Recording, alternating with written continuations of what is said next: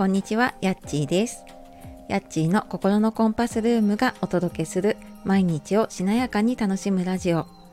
こちらのチャンネルでは月曜金曜の朝5時半からライブで、火水木曜は8時台に配信で、心を整えて毎日を楽しむヒントをお届けしております。メンバーシップの方では週1回リアルな体験談や失敗談、ここだけの話をお届けしておりますので、えー、よかったらね、1ヶ月だけでもお試しできるので、聞いてみてください。よろしくお願いします。本日もお聴きくださいましてありがとうございます。えー、8月に入りましたね。ね、なんかあっという間ですが、いかがお過ごしでしょうか？えーあの先週か26日のね水曜日にあのパワーストーンアクセサリーのオンラインショップというか、まあ、オンラインでのね販売始めましたっていうことでお知らせをさせていただきました。で、まあ、この本当ねスタイフ聞いてくださっている方もそうなんですけれども本当になんか私想像していた以上にいろんな方がショップを見てくださったりとかあのご購入いただいたりとかしてあの本当ねなんか私は今までいろんなものを受け取ってきたので、まあ、それをお返しできたらなとか何か自分のちょっと思いをねちょっとお届けできたらなと思ってやっていたんですけれども本当になんかたくさんの方ね受け取ってくださってありがとうございます。で今ちょっと順番に発送しているので、えー、もう少々あの お待ちいただければと思います。でえー、とですねで今日のお話はですねあ全然話は変わりまして 人生最後をどんな風に過ごしたいですかっていうことで、まあ、ちょっと就活にも関わるんだけれどもあの自分がどうしたいのかなとかなんか何が大切かわからないなっていう時にもちょっと答えをね見つけられるヒントになるお話ができたらなと思っているのでよかったらお付き合いください。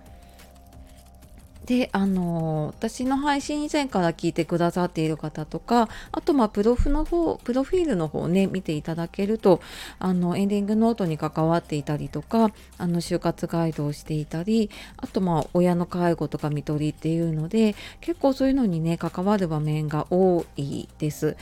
であの今日もこれからあの就活ガイドであの人生のしまい方っていうのかなどんな風にね最後を迎えたいかっていうのを伺ってで、まあ、その先ねちょっとサポートをさせていただくようになるというはい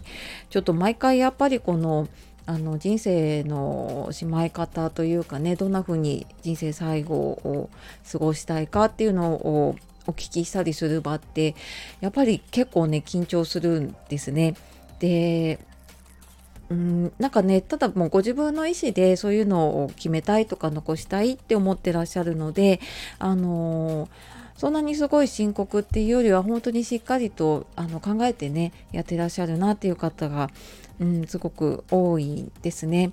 でもやっぱり本当にすごく大事なあの人生最大の意思というかね、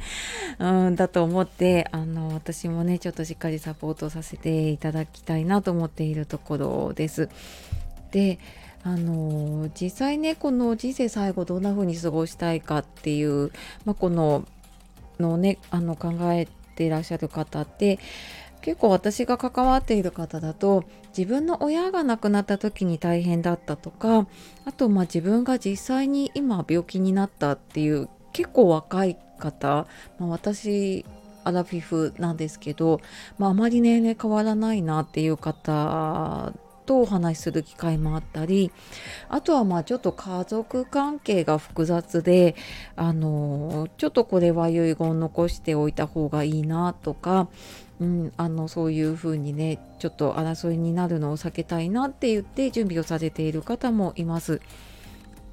でなんか実際に本当にこう人生の最後がまあ、その年齢的にだったりとか病気だったりとかで、まあ、終わりが見えてきている時にやっぱり考えられることとかじゃあそこからあの何やっていきたいかって思ってもできることって結構限られてくるなってっていうのをねあの最近お話しさせていただいててあの感じるんですね。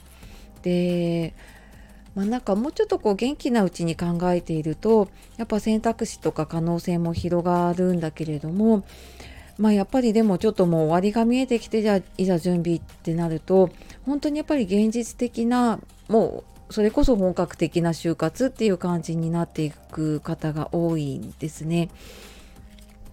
であの私がその就活に関わったので自分自身がそのマンダラエンディングノートっていうねエンディングノートを知ってでまあそれで人生を振り返った時から結構自分の生き方っていうのかなが変わったなって思ったんです。でまあ、それまでって 本当になんかその日暮らしだしうんまあなんか過去のこと忘れるわけじゃないけどなんかあまり振り返ることもしないしまあそれはそれっていう感じだったんだけど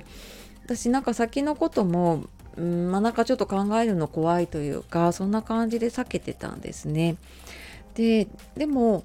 自分が何かねやろうと思って目標設定とかする時ってその目標、まあ、ゴールをね設定したりゴールからイメージをしてあじゃあこういうふうにやっていこうって思うようにやっぱり自分のなんか生き方決める時ってね人生のゴールっていうのを設定してみると本当にこう心からやりたいなって思うことが見えてくるなっていうのは私もすごく、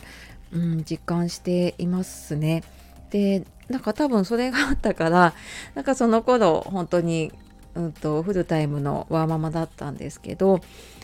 あのままあの会社員生活でこう疲弊して他にねやりたいこともなくって本当家と会社の往復だけしてるようなねなんかそんなのは嫌だなって思ってから、まあ、本当に5年6年ぐらいですけどねなんかそこから自分が結構変わったなって思っているのでうん、なんかそんな風にねちょっと人生最後どんな風に過ごしたかいかなって思うとまあ、それは、まあ、仕事とか生き方もそうだしで家族との関わり方とかもじゃあそのためにはねどうやって家族と関わっていきたいかとかじゃあ今そのためにできることが何かなって考えていくとあのやっぱり今ってねこの瞬間しかないしその積み重ねだと思っているので、うん、なんかその今の瞬間を逃さないでというかすごく大切に丁寧にしていけるなって思うのでうんなんかねちょっとその人生のゴールっていうのをね、あの、考えてみるといいかなと思って今日はその話をしてきました。